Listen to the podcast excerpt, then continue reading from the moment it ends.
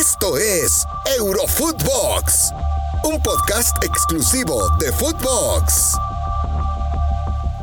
Hola, hola, ¿qué tal? ¿Cómo les va? Bueno, bienvenidos a este espacio de Eurofootbox con, eh, bueno, una noticia que otra vez sacude a el fútbol europeo y el fútbol internacional. Cristiano Ronaldo es nuevo jugador de el, eh, Manchester United.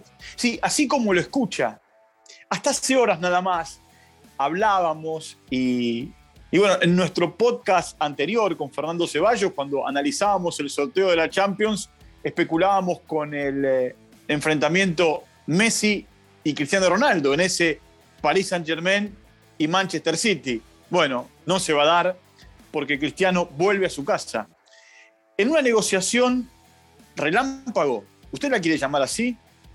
Mire, a Cristiano Ronaldo lo representa el empresario más importante que tiene hoy el fútbol mundial, que es Jorge Méndez, Georgie Méndez. Lo representa de toda la vida.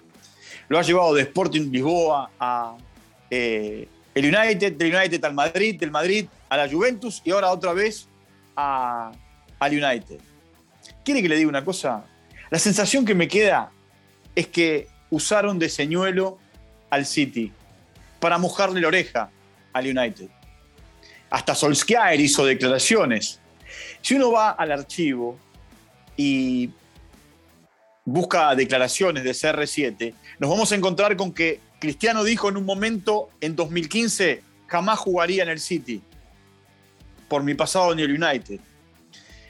Eh, es cierto que el fútbol se mueve por eh, eh, el bill metal, por moneda, por la plata, que es un gran negocio y que el futbolista va donde más le pagan. Ahora, lo que llamaba la atención era la misma ciudad y el rival de toda la vida. Rápidamente, acuérdense lo que pasó con Tevez, cuando pasó directamente de un equipo al otro. Y Cristiano es un símbolo del United. Allí está un protector de él de toda la vida, que es Alex Ferguson. Y, por supuesto, eh, ahora tendrá la chance de volver a su casa. Ahora, ¿será la primera vez que Cristiano vuelva a el Manchester jugando la Champions en un grupo bravo eh? y, y con un gran equipo? El United tiene un gran equipo ¿Por qué? Porque en definitiva ha reforzado con Rafael Barán la zona defensiva y ha reforzado el ataque con Cristiano Ronaldo.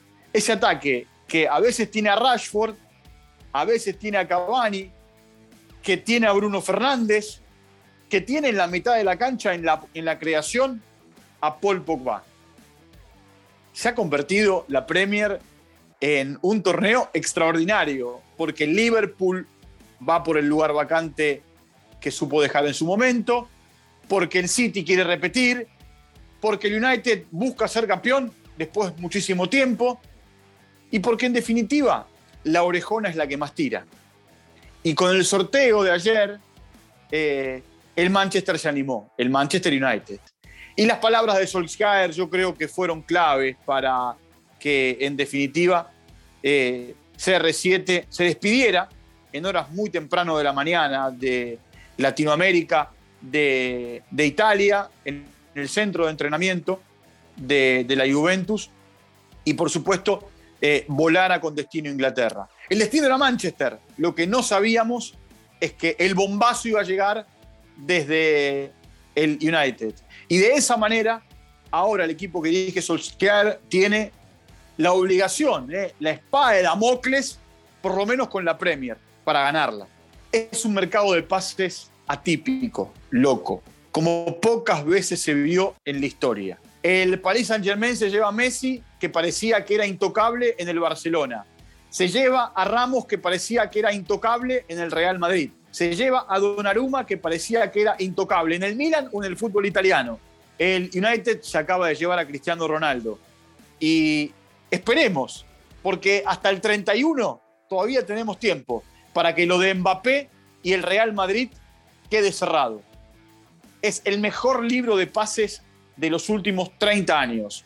Veremos si las competencias en Europa están acorde a este libro de pases, ni hablar de los torneos locales y por supuesto de la Champions de la Europa League y de la Copa de las Conferencias.